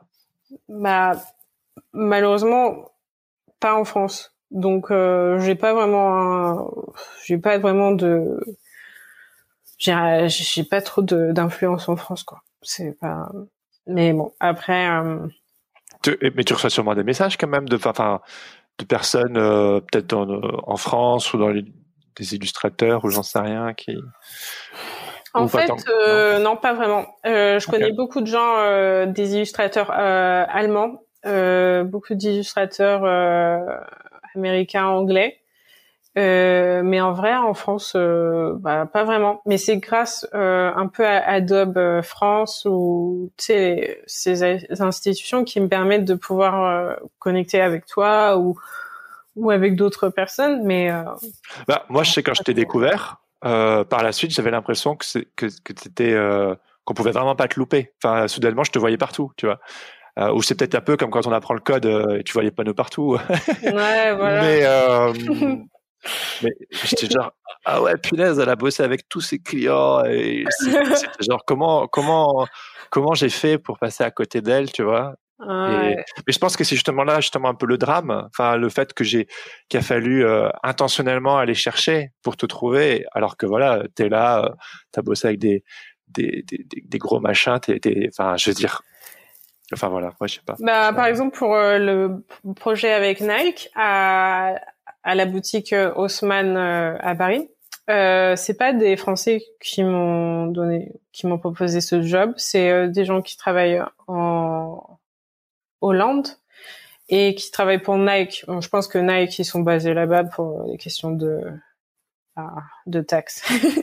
Il y a beaucoup de ouais. Donc c'était, on parlait en, en anglais. Ils étaient pas du tout français et ils connaissaient, euh, s'occupent euh, des magasins. En fait, euh, je me rends compte en bossant avec des grosses marques que bah elles ont beaucoup de monopoles dans beaucoup de pays, énormément de pays. Et c'est-à-dire qu'il y a pas beaucoup de Français qui ont des mots à dire sur les comment ça se passe. Par exemple, pour la boutique de Nike, c'est pas des Français qui, qui, qui ont le dernier mot. Ouais. Euh, donc c'est comme ça que j'ai eu ce, ce, job, mais c'est pas, ça veut pas dire que c'est en France que c'est des Français. Non, c'est des gens qui me connaissent de l'étranger et qui se disent ah elle est française, donc on va lui donner un job en, France. Donc c'est comme ça. Ouais, ouais, on a toujours dû passer par l'étranger pour, euh, mhm. d'une certaine manière, euh, enfin faire en sorte que ton travail soit visible. Ouais en France. Mais euh, et, pour revenir un peu sur euh, le fait que tu as l'impression d'être stigmatisé, ou est-ce que bah, j'imagine que ça doit être, euh, enfin, d'un côté, as ton, ton travail, c'est comme tu dis, une sorte de joyeuse protestation. Et peut-être que de l'autre, tu as peut-être l'impression de toujours être embauché. Enfin, je sais pas, je te pose la question de toujours pour, pour parler de cette thématique. Et j'imagine que tu te dis, mais je suis pas que, que ça. Enfin, je. Mm-hmm. Oui, mais après, d'un autre côté, ça dépend vraiment euh, le projet, par exemple pour Nike. Là, c'était vraiment la diversité et je trouve ce projet trop cool parce que euh, bah, les personnages sont noirs, mais pas forcément. Il y a aussi ce côté graphique et du coup, ils m'ont pas forcément prise que pour euh, ce côté diversité antiraciste, mais vraiment pour euh, le style qu'ils hmm. aimaient vraiment. Donc, je trouve ce projet-là super cool. Et puis après, ça dépend vraiment de l'intention du, du, du client. Quoi ce qu'ils veulent faire avec euh, avec euh, avec mon travail quoi. Et je trouvais que l'année dernière c'était vraiment genre poursuivre le mouvement euh, et c'était tout genre ouais on a besoin on en a besoin pour dans deux mois dans deux semaines. Et j'étais là mais wow calmos calmos. Non non ouais. Mais là ça s'est calmé. Mais du coup on se dit ouais vraiment le milieu comme le milieu euh, commerce, commercial, ouais, mhm. de l'illustration, des fois, ça peut, c'est vraiment de la consommation, quoi. Ah oui, oui, bien sûr, ouais. Consommation, consommation, quoi. Et euh, qu'est-ce que tu en penses?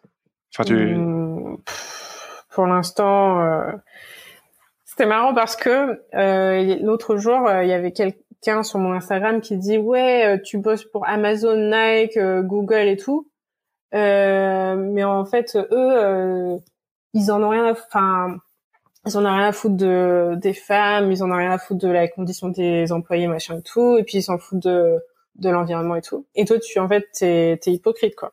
Et du coup, je me dis dans ma tête, euh, c'est, enfin, oui, c'est vrai que ben ils sont pas parfaits quoi. Ça c'est clair. Et euh, et d'un autre côté, je me dis mais en fait, grâce à eux, euh, certains artistes comme moi on peut euh, vraiment évoluer notre art et euh, avoir un impact positif, euh, faire rêver les gens, leur donner espoir. ils font aussi des choses positives. Et moi, mon but, c'est pas que les gens achètent leurs produits, c'est vraiment qu'ils aient de l'espoir, que on fasse passer un, message, ouais, voilà, et que ces, ces boîtes-là, elles ont tellement d'influence, et mais on leur on leur donne cette influence, on achète c'est pas genre euh, ils arrivent. Enfin, on, on, a tous, euh, on est tous euh, acteurs dans cette, dans la, dans leur quête de l'impossible. Donc oui, ils ont de l'influence et du coup j'aime faire partie de cette influence positive. Ouais. et ils sont là, on peut rien faire par rapport à ça.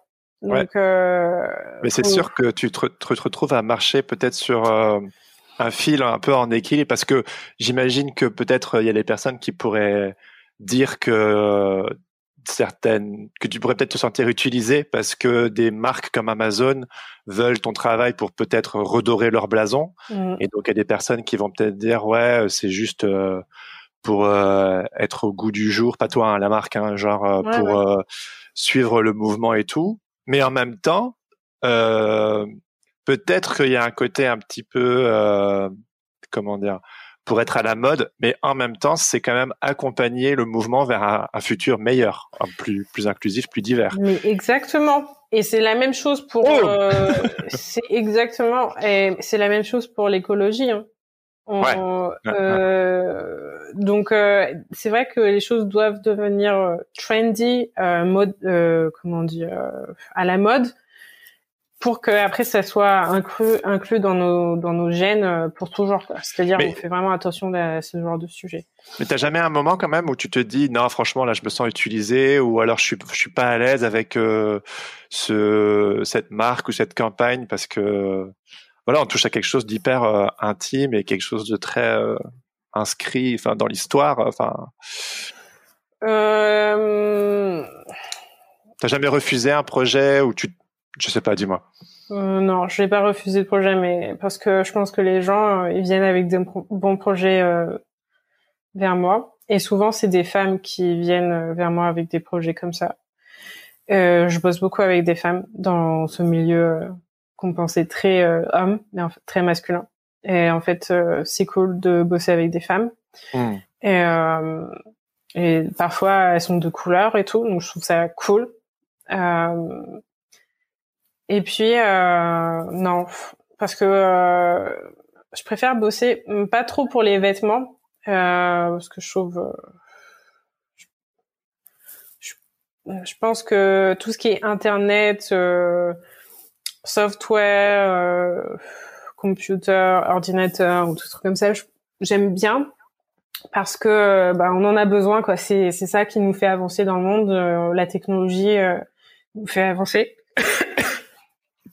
mais euh, bosser pour des marques de vêtements, je n'ai pas encore forcément fait, à part Nike. Mais donc il y a des trucs que je veux pas. Euh, de toute façon, ces marques-là, savent très bien que bah, c'est pas mon truc. Parce qu'en fait, je pense que les gens voient euh, mon intérêt quand ils voient avec qui je bosse et comment je fais mes, mes, mes euh, campagnes euh, euh, d'illustration. Donc ces gens-là, ils viennent pas vers moi. donc ça, c'est bien. Est-ce qu'il y a des des choses où tu t'es dit ça, ça même si on vient me voir, j'accepterai pas? Parce que tu es clairement visible, donc approchable et. J'ai pas encore eu des projets comme ça. Ok, bah, tant mieux. Hein. Non, non, non, pas encore. Tu as l'impression surtout de, de, de, participer à ce mouvement justement euh, pour pouvoir euh, euh, participer à cette joyeuse protestation et. Euh... Ouais, mais je pense que dans quelques années, on comprendra vraiment ce qui s'est passé.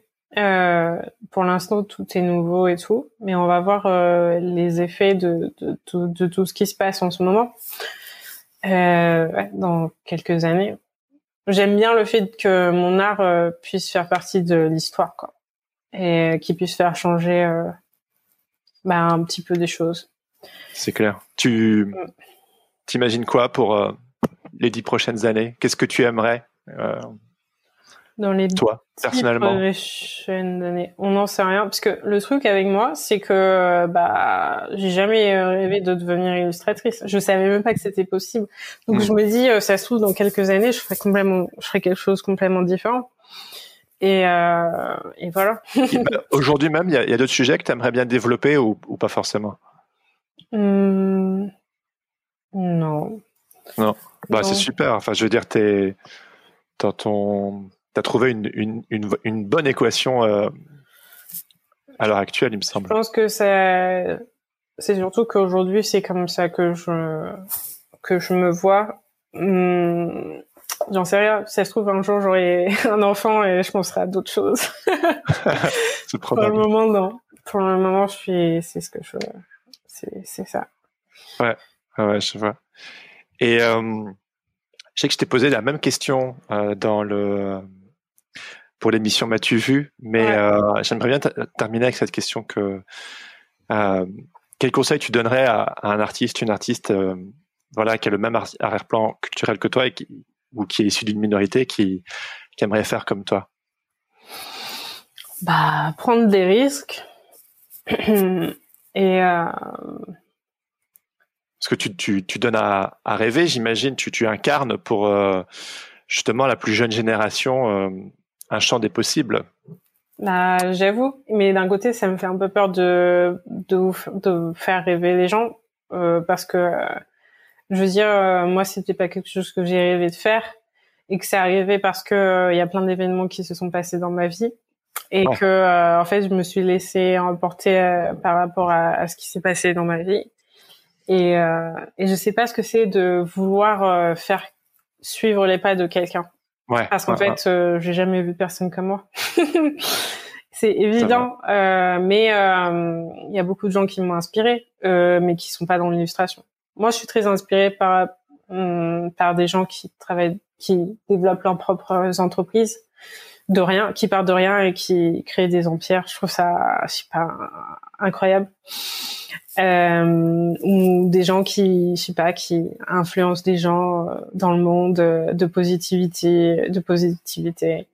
Des gens qui sont, je sais pas, activistes, des chanteurs aussi. je sais pas, je suis inspirée par leur histoire et comment ils arrivent à avoir toute cette énergie pour bah, pour créer, euh, pour influencer euh, tellement de gens et pour faire rêver et donner de la positivité. Je trouve ça je sais pas, c'est un. J'ai toujours été euh, inspirée par ça. Mhm. Et, euh, et c'est, c'est comme ça en fait que j'ai trouvé euh, que je me suis dit en fait euh, c'est pas grave s'il y a personne comme moi. Euh, ça veut pas dire que c'est pas possible. Faut Bien juste sûr. continuer euh, et euh, et avoir cette énergie et et euh, et de pas et c'est pas grave si euh, si on réussit pas euh, la première fois. ça se trouve euh, faut faut faire plusieurs essais pour euh, pour pouvoir Ouais. voir les effets. c'est très souvent comme ça. hein. Mm. Le, la formule magique, si elle, si elle existait, on, on le saurait. Bah ouais, c'est euh, ça. Et puis, je, je, je sais aussi qu'il y a le fait de raconter son histoire. Je sais que pour toi, c'est aussi quelque chose d'important, aussi que chacun a droit au chapitre et que, en fait, euh, c'est en créant et en racontant sa propre histoire que quelque part on se, on se réalise et puis on va chercher, euh, comme le sac de Mary Poppins, on va, on va creuser, creuser un petit peu à l'intérieur et puis les, les partager aux autres. Et c'est là que la magie s'opère en réalité. euh, c'est- Bah, c'est vrai. Mais je pense que moi, euh, dans mon cas, c'était vraiment que j'ai grandi en me disant que j'étais pas capable de faire des choses. Que en fait, euh, j'étais toujours, euh, je me sentais toujours euh, en dessous, quoi. Et, euh, et, je me, et en fait, je m'imaginais jamais que je pouvais devenir entrepreneuse, que j'avais la force en moi, quoi. Et, euh, et toujours regarder les autres, me dire ah ils ils réussissent, mais jamais en me disant moi aussi je pourrais réussir. Je me dis de toute façon je suis nulle, quoi. Et donc ça, ça a été un, c'est pour ça que je fais ce que je fais aujourd'hui. Ça me donne la force et ça me, et quand je vois ce que je fais aujourd'hui, je suis fière de cette Mm. évolution. Parce c'est- qu'à la, à la base, faire ce qu'on fait, c'est pas pour impressionner les gens, c'est pour soi-même. Ouais. Et c'est là qu'on va trouver son bonheur. quelque part, tu essaies de, enfin, tu, tu prouves à la l'Aurélia d'il y a, il y a 10 ans peut-être euh, des choses avec ce que tu fais aujourd'hui. Ah, mais 200%. Vraiment. Ouais. Ouais. Donc voilà. C'est très émotionnel, mais je pense que chacun a sa propre euh, façon de créer. Et c'est toujours intéressant de voir pourquoi les gens, d'écouter pourquoi les gens créent. Parce qu'il y a Ouais. dix, dix mille raisons pourquoi. Et, euh, et voilà. Co- comment, euh, comment dire Je pense qu'il y a beaucoup de gens qui peuvent aller, qui peuvent avoir peur, tu sais, de d'aller creuser dans leur propre histoire ou de se dire. Ah euh, ouais. Alors là, je, en fait, je me rends compte que une chose. Donc, euh, j'ai beaucoup d'amis qui me disent ah mais c'est trop bien ce que tu fais et tout. J'aimerais bien pouvoir faire euh, moi aussi, euh, je sais pas, commencer un atelier céramique ou comme ça, et ou euh, faire un développer mon business en tant qu'activiste et tout. Et euh, mais ils me disent ouais mais j'ai peur du regard des gens. Mm. Ça me fait peur. Hum, j'ai peur de ce qu'ils vont penser, j'ai peur de je- à chaque fois que je fais un truc, je me dis non, ça ça va pas et tout, donc je reviens, euh, je deviens un peu parano et tout. Et moi je leur dis mais en fait moi en vrai euh, bah je me je me je m'auto-analyse pas du tout. Hmm. C'est-à-dire que euh, ben en fait je fais ce que ce que j'ai à faire et je vais pas euh, revenir dessus et, et angoisser euh, sur la façon dont je me présente ou sur les mots dont j'utilise que j'utilise ou ou euh, mon travail euh, j'ai pas peur de le montrer. Parce qu'en fait euh, je sais que c'est un toujours un progrès et que ce sera jamais parfait et que et que ça fait partie du jeu. On grandit euh, d'année en année et on change notre avis. Quoi. On peut pas arriver avec le meilleur plat du monde comme ça. Bah ouais. Mm. Euh, non, il faut faire des essais, des essais. Il faut être à la quête de, de la perfection et ça arrive. Il faut oser le faire, quoi. Si on veut pas le faire, si on a peur du regard des autres, bah, vaut mieux pas le faire. Mais euh, moi, j'ai Mais t'as pas toujours- peur. T'as pas peur? Non, j'ai pas peur du regard de. Mais t'as jamais eu peur? Mais j'ai pas peur. euh, je, je veux dire, je- comme j'ai dit, je fais pas ça pour impressionner qui que ce soit. Et euh, même mes parents, euh, je sais pas. Enfin, je sais que mon père il a ouvert un, un compte Instagram pour regarder ce que je fais, mais juste pour ça. Mais en vrai, je fais pas ça pour ça. Parce qu'en fait, j'étais tellement dans la galère et c'est tellement dur pour moi. À un moment où genre je me disais mais ça se trouve je vais rien faire. Je dis et et du coup euh, je me suis dit non non sert à rien d'avoir peur et tout. Enfin, je sais pas, c'est le métier que tu fais, tu gagnes ta vie avec ça, quoi. Ça sert à rien de rechigner, de pleurer pour pour ça, quoi. C'est un boulot, faut faut prendre la responsabilité, faut faire le truc. C'est comme ça que je vois. Mm. Parce qu'en fait, euh, aussi, je me dis que bah, les personnes qui me disent ça, ils sont dans le confort de leur boulot, c'est-à-dire ils ont un boulot, euh, ils finissent, euh, ouais, stable, de 8h à 19h, je sais pas. Et du coup, euh, ils font, ils font un peu un fantasme, quoi. Et euh, ils se donnent des, ils s'imaginent comment ça pourrait être, genre, ça pourrait être tellement mieux de pas avoir de boss, ça pourrait être tellement mieux d'avoir de la liberté de me réveiller quand je veux et tout. Hum, de pas avoir euh, de dépendre de qui que ce soit. Mais euh, la réalité, c'est que bah peut-être que t'as pas de boss, peut-être que tu peux te réveiller quand tu veux, mais le business, ça dépend que toi. Et si tu fais pas d'efforts, bah ça va pas arriver quoi. Donc euh, je pense qu'aussi on se fait beaucoup d'idées de c'est quoi un artiste? Et en fait, bah un artiste c'est du business. Hein. Enfin, on va pas faire de l'art juste pour euh, bah pour gagner zéro. Euh, mhm. sinon, euh, enfin, je veux dire, aujourd'hui tout est avec de l'argent. On peut pas faire juste euh, un petit boulot comme ça juste pour le fun. Non, euh, faut quand même euh, avoir un peu d'argent pour pouvoir sécuriser sa vie, quoi. Surtout quand on est jeune, on sait pas ce que l'avenir va nous donner, va nous faire. Je veux dire, là aujourd'hui avec le corona, c'est encore plus dur. C'est pas mhm. comment ça va être on a cette idée de l'artiste, euh, genre euh, il fume, il boit, il profite et tout, genre le cliché. Mais c'est vraiment ça. Alors en fait non, le le enfin c'est très faut être très structuré. C'est pas juste ah elle est on s'en fout. Non non non. tu fais une erreur avec tes taxes, tes impôts et tout, t'es dans la merde. Donc voilà. Euh... Toi tu dirais que t'es quelqu'un de structuré? J'essaie de le devenir et j'apprends euh, de plus en plus. Euh, je pense que d'ici dix ans, je serai très très structurée. Je saurai comment ça marche, mais là, j'apprends. Et euh, j'avoue, je fais des heures, mais je sais que bah, que c'est ce que je veux faire. Quoi. Je j'ai pas un job euh, qui m'attend euh, ah safe. Ouais c'est ton métier. ça doit être traité comme tel. Euh. Moi, je sais qu'il y a une chose qui a changé chez moi aussi, euh, où aujourd'hui, je considère mon travail d'illustrateur comme un, plus comme un métier, plus plutôt qu'une passion. Et en réalité, du coup, j'ai beaucoup plus de légèreté à, dans mon travail parce que je suis moins en train de le serrer fort euh, comme un doudou, tu sais. Mais mmh. je le, voilà, c'est mon métier, c'est mon travail, donc j'ai une certaine distance avec. Je suis peut-être un petit peu moins lié affectivement.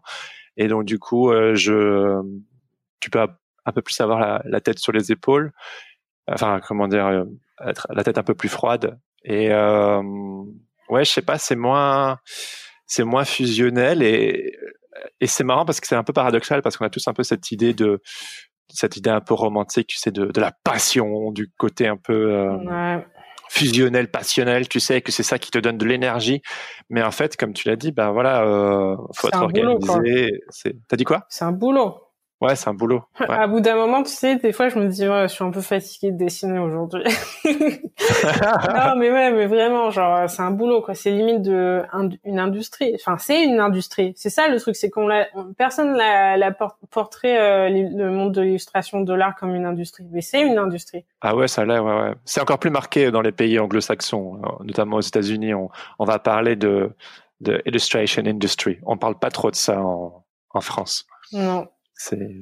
Et puis après cette idée aussi que ouais, moi je vais faire de l'art, euh, je vais faire des tableaux et tout, et puis je vais les vendre à des gens. J'aurais pas besoin de de dépendre euh, des, des, des, des marques comme Apple ou je sais pas quoi. Mais d'un côté, je me dis mais même si, enfin, déjà premièrement c'est très difficile de vivre des galeries, d'être un artiste dans les galeries. Je sais pas, je connais personne qui travaille, enfin qui qui qui a envie de ça. Et, mhm. euh, et c'est très sélectif et c'est encore beaucoup plus sélectif que dans le monde d'illustration commerciale. Mhm, mhm. Et, euh, et aussi, euh, je veux dire, les, les galeristes, euh, bah, c'est des gens qui ont de l'argent et cet argent, il vient d'où? Je veux dire, euh, c'est des gens qui sûrement qui travaillent dans le pétrole ou qui travaillent, tu sais, dans les dans les dans les milieux, bah, on en sait rien. Peut-être c'est pas peut-être on voit pas la marque euh, ouais, c'est pas aussi pur que qu'on s'imagine. Euh, l'argent, il vient pas, il vient pas juste euh, comme ça, quoi. Donc euh, c'est ça aussi tous ces a priori qu'on a dans la tête, qu'on voit les clichés, les machins. C'est ça aussi qu'il faut changer dans le dans le monde dans le dans la tête des gens. C'est le monde de l'illustration, c'est un boulot.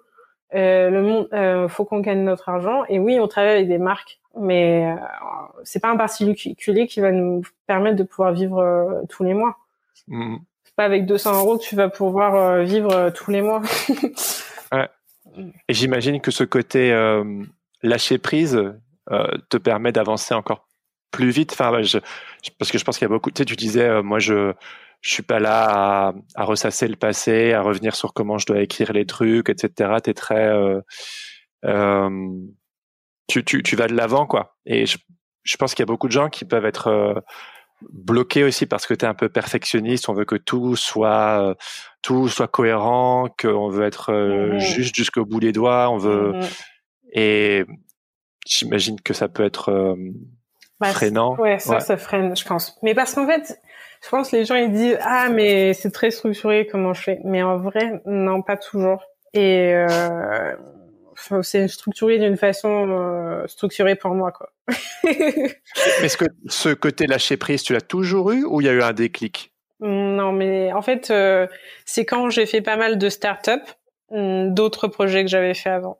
C'est là que j'ai appris que ça sert à rien d'être parfait, parce que euh, de toute façon, il y a toujours un nouveau produit qui va arriver. de toute façon, le business plan, il va toujours changer. et puis, et puis voilà.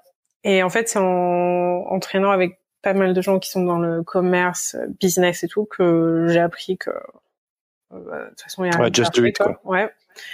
Et puis euh, et puis non, je pense qu'avant j'étais très timide, très réservée, et le fait euh, de venir en, en, au Danemark et de pas parler ma langue, j'ai appris à bah c'est pas grave si c'est pas parfait. De toute façon, tout le monde me comprend maintenant. Ouais. Donc c'est ça en fait qui fait que ça change beaucoup de choses. C'est mon état d'esprit, la mm. façon dont je communique. C'est-à-dire qu'avant, je me, tous les mots que j'utilisais, euh, toutes les choses que je faisais, je contrôlais. Mais maintenant, tu peux pas contrôler parce que de toute façon, t'es pas, t'es pas, t'es pas anglais, t'es pas, t'es jamais ah. né avec l'anglais dans ta, en tant que langue, tu vois. Donc, euh, c'est pas grave. c'est là que j'ai appris à me dire bon, de toute façon, je peux me recréer une autre personnalité avec ce langage. Euh, je peux être une autre Aurélia, c'est pas grave. ouais. C'est drôle que tu dis ça parce que je pense que j'ai dans, dans une autre mesure, mais j'ai vécu ça aussi avec. Euh, euh, enfin, moi, je suis très, j'apprends sur le tas et j'y vais et puis euh, on verra bien. Euh, même si je bataille toujours quand même avec une sorte de perfectionnisme de merde et de, de, de lâcher prise, mais euh, je sais que j'ai un peu ce côté DIY où genre je je voilà, je préfère prendre des risques y aller et puis corriger en cours de route, mais aussi, tu sais que tu me parlais de la langue, moi en tant que en tant que Belge, puis les c'est la minute belge du podcast, mais les, les, les, les, trois quarts de ma famille sont néerlandophones et euh, je veux dire entre cousins, parfois on se parle en anglais simplement parce que les néerlandophones et les francophones ont on se comprend pas forcément et donc ah on, on, en arrive à utiliser une tierce euh, langue, tu sais. Mm-hmm. Et en fait, j'ai toujours grandi, ça, ça, va beaucoup mieux maintenant. Mais euh, tu m'aurais parlé il y a quelques années, moi j'ai toujours eu une obsession de de, de la justesse, d'essayer d'être bien compris. Mm-hmm. Et, en, et genre c'était c'est dur d'avoir la tu as envie d'être compris avec des nuances et tout. Et mm-hmm. puis, en fait, tu systématiquement, la Belgique, c'est un minuscule pays où en fait c'est super compliqué de se comprendre et tout. C'est des cultures différentes, etc. Et en fait, moi, j'ai appris à composer avec ça, avec une sorte de de de maladresse, une sorte de on fait de notre mieux, on, on, compose comme ça, on va y arriver. Et puis euh, voilà, c'est un peu le bordel, c'est un peu le boxon, mais c'est tout, c'est comme ça. Et moi, je me suis construit un peu comme ça, avec cette sorte de flexibilité linguistique un peu à peu près. Et c'est drôle que je retrouve ça chez toi avec justement euh, le fait que tu vives à l'étranger et que le fait de pas être compris, bah c'est genre bon, tant pis, allez, c'est bon, euh, on avance et puis t'es pas freiné par ce côté. Il faut être pris, que ce soit bien compris, bien juste. Bah ouais, mais d'un côté, euh, je veux dire, bah on, on, peut rien faire quoi. Je veux dire, je suis pas, c'est pas ma langue maternelle. Et puis, tant pis quoi. Je veux dire, enfin, faut quand même que je puisse communiquer avec les gens. Donc, on va trouver un moyen pour pouvoir communiquer. ouais. Et voilà quoi. Et puis le dessin, c'est une langue universelle. Donc, voilà, c'est ça. Moi, je sais que j'ai beaucoup utilisé le dessin aussi pour ça, hein, parce que pour, pour, me cacher derrière les images. Et euh, je sais que moi, le podcast, c'est une réappropriation de la parole. Tu vois, toi, ton travail, euh, c'est une réappropriation de, notamment de, de, ton héritage familial. Et moi, j'ai la parole, le, le, podcast. Avant, je me cachais derrière les images. Et le podcast, il y a cette réappropriation euh, linguistique. Et bah voilà, je fais des erreurs aussi, je dis des bêtises parfois. Et, et je me force en fait à enregistrer ça pour me forcer à, à être moins précieux sur les mots et simplement voilà c'est tout c'est comme à ça à t'exprimer et à donner tes euh, à dire euh, ce qui se passe dans ta tête ouais c'est ça c'est à chaque échange en fait j'ai l'impression d'avancer moi personnellement et euh, c'est c'est quelque chose que j'aime beaucoup faire mais bon ouais, ouais, ouais. ouais je trouve ça cool aussi d'écouter euh, les podcasts euh, avec des artistes et de voir comment ils pensent bah, leur, leur leur création et comment quelle est leur attitude envers leur création. Ouais. Je trouve ça cool parce que du coup tu comprends un peu mieux bah pourquoi ils choisissent ce genre de sujet ou pourquoi ils vont faire des choses comme ça ou comment ouais. ils se présentent et tout. Tu et puis tu te rends compte qu'il y, y, a autant de il y a autant de parcours qu'il y a de personnes quoi il n'y a pas de je pense que des personnes parfois veulent écouter le podcast pour trouver un peu le la recette magique mais en fait euh, il y en a pas c'est le bordel en fait c'est le c'est bah le ouais. tout qui donne une certaine cohérence en fait je, je sais que j'aime bien euh, donner une certaine vision un peu empirique de la chose croiser des parcours des histoires parfois des avis contradictoires et puis que il y a une sorte de tout cohérent qui peut peut-être s'en dégager euh, et euh... Bah c'est ça en fait. Déjà le milieu artistique, comme on n'est pas parfois on n'est pas formé euh, pour ça. du coup on crée son propre chemin. Et ouais. donc bah son propre chemin, c'est-à-dire sa propre histoire, euh, toutes les influences qui sont autour. Et du coup c'est pour ça que c'est pas commun quoi. Et euh, c'est pour ça que ouais comme tu dis il n'y a pas l'ingrédient pour pouvoir réussir. Bah, franchement euh, il y en a pas. Hein. C'est juste. Il euh... faut juste faire en fait. Ouais. Juste se lancer. Mais juste se ça, lancer. Hein. C'est pas avoir peur du regard des autres et le faire pour soi-même quoi. À un moment donné, euh, si on pense trop aux gens, ça va jamais marcher. C'est. Mais moi en fait, c'est par exemple, euh, je pensais trop. À... Par exemple, euh, quand je suis une... quand j'étais plus jeune, je je détestais euh, parler au micro devant une foule. Et ouais. c'est parce que c'était à l'école, on avait ces spectacles et tout. Là. Et euh, je, je, devais y aller, mais moi j'étais stressée quoi. Mm -hmm. Je détestais et, et c'était genre une, une peur incroyable quoi.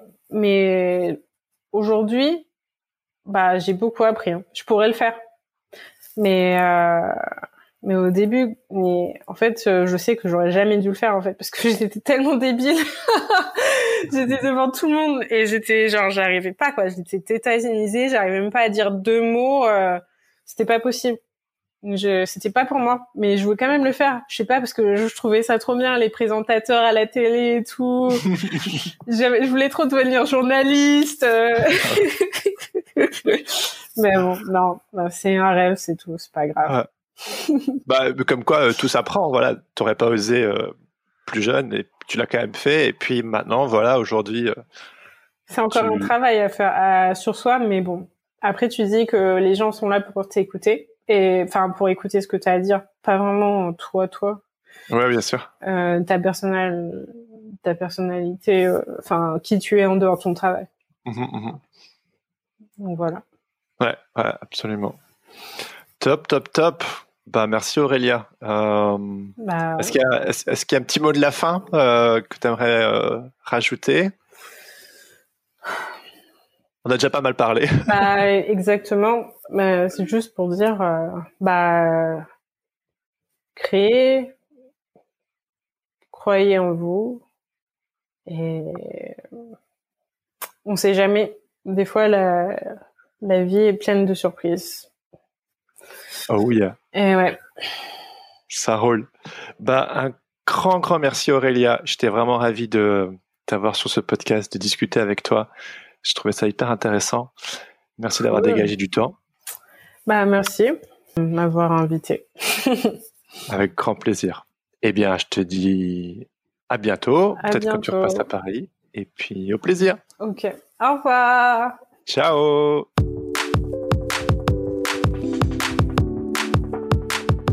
C'était ma discussion avec Aurélia Durand. Une discussion que j'ai trouvée éclairante à bien des égards. Merci encore Aurélia pour ton temps. C'était hyper cool de discuter avec toi. Si cet épisode vous a plu, je vous invite à le dire à Aurélia en la suivant sur Instagram et en lui envoyant un petit message ou en visitant son superbe site internet. Vous verrez, c'est surprenant. Vous pouvez aussi explorer l'accès plus axé portfolio de son travail et son utilisation des réseaux sociaux en regardant son interview dans le cadre de l'émission M'as-tu vu pour apprendre à faire sa promo comme les pros. Une émission que j'anime en collaboration avec le laptop et Adobe. L'interview est disponible sur la page YouTube du laptop. Alors, à vos claviers. Si cette interview vous a plu, n'hésitez pas à mettre un commentaire sur Apple Podcast ainsi que 5 étoiles de préférence, c'est le meilleur moyen de le faire connaître. Pour ne plus jamais louper un épisode, pensez également à vous abonner sur vos applications de podcast, à me suivre sur les réseaux sociaux ou à rejoindre ma newsletter. Vous trouverez toutes les infos ainsi que les notes de chaque épisode sur senscreatif.fr. Autre chose, si vous avez un invité, qu'il soit connu ou une personne de votre entourage et que vous aimeriez l'avoir passé à mon micro, surtout n'hésitez pas et écrivez-moi sur jérémy IE à la fin, arrobase jérémy IE-Kleiss, ça s'écrit C-L-A-E-Y-S.com. Et là, normalement, c'est le moment où on arrive gentiment à la fin de cet épisode. Mais avant de vous dire au revoir, j'aimerais vous faire une petite annonce. J'aimerais vous parler du festival Nîmes Illustre. Si vous êtes un fidèle auditeur du podcast Nîmes Illustre, vous en avez déjà entendu parler. En effet, l'été dernier, j'en ai parlé avec Marie-Laure Cruchy, que vous connaissez sûrement sous le pseudonyme Cruciforme, dans l'épisode 34. Rappelez-vous. Alors, euh, le festival Nîmes Illustre donc, est un festival d'illustration qui euh, qui se déroule, je vais parler au présent, hein, qui doit se dérouler et qui se déroule à Nîmes. Et c'est assez, euh, alors c'est fou, hein, c'est une aventure euh, assez incroyable de monter un festival. C'est une petite, euh, c'est c'est vraiment monter. Ça beau être un travail bénévole, encore une fois, de plus où tu comptes pas ton temps et tu donnes généreusement. C'est quand même un, un, projet de conviction où tu essayes de mettre en place on est porté par des utopies quelque part hmm. quand on monte un festival. On essaye de, on a envie euh, d'œuvrer, euh, euh, comme toi tu le dis très bien, pour la communauté en fait des illustrateurs. En tout cas, moi je sais que ça fait partie des moteurs, même si je le, voilà, ça, s'impose là comme ça. Normalement, ce festival devait avoir lieu en 2020. Mais comme vous n'habitez pas sous un rocher, vous savez pertinemment que comme nombre d'initiatives culturelles ou artistiques, crise du Covid oblige, le festival n'a pas pu avoir lieu. Mais cette année, les amis, cette année, le festival aura bien lieu. Et si vous aimez l'illustration, je ne peux que vous encourager d'y participer car la programmation est riche et ambitieuse. Au programme, des expositions, des conférences, des visites dans la ville, des temps de rencontres professionnelles. Vous aurez aussi l'occasion de présenter votre book à des agents. Afin de bénéficier d'un portfolio review, il y aura également des ateliers de sérigraphie, de risographie, de réalité augmentée, un workshop pour créer son propre fanzine, une librairie pop-up, j'en passe, et les meilleurs. Sans oublier le fait que Sens Créatif aura le plaisir d'y organiser son deuxième enregistrement live et en public, un peu comme celui que j'avais organisé à la Slow Gallery fin 2019 et que vous pouvez découvrir en écoutant l'épisode 20. Et ça, les cocos et les cocottes, ça me réjouit tout particulièrement. En effet, j'aurai le plaisir d'animer une table ronde en compagnie de Marie-Laure Cruchy, Michael Prigent du Parisianer et Marion de Meulenard que vous avez déjà eu le plaisir d'écouter sur ce podcast afin de discuter d'un sujet qui me tient particulièrement à cœur, à savoir fédérer la communauté artistique. Et en cette période de crise du Covid, le sujet est encore plus d'actualité. Comment faire pour fédérer des illustrateurs et des illustratrices autour de projets collectifs et collaboratifs? That's the question. Marie-Laure, Marion, Michael et moi-même apporterons chacun notre regard et notre expérience sur la question, et ça va être passionnant. Alors si vous aussi vous avez envie de rencontrer d'autres personnes de la profession ou des membres de la communauté Sens Créatif, le festival Nîmes s'illustre c'est le festival à ne pas louper cet été. Les expositions seront visibles durant tout le mois de juillet, mais les festivités auront surtout lieu le week-end du 2, 3 et 4 juillet. Alors prenez vos tickets de train et venez faire la bringue avec nous, ça va être bien bien bien. Toutes les infos, la programmation et tout le tintouin sont à retrouver sur le site www.nimsillustre.fr. Je termine en remerciant mon ami Adrien Guy pour l'habillage sonore de ce podcast. Allez jeter un œil sur ses réseaux sociaux at Adrien Guy Musique ou écouter ses morceaux sur sa page SoundCloud. Sur ce, je vous donne rendez-vous dans deux semaines pour un nouvel épisode. En attendant, bonne semaine à tous et surtout, restez créatifs. Ciao ciao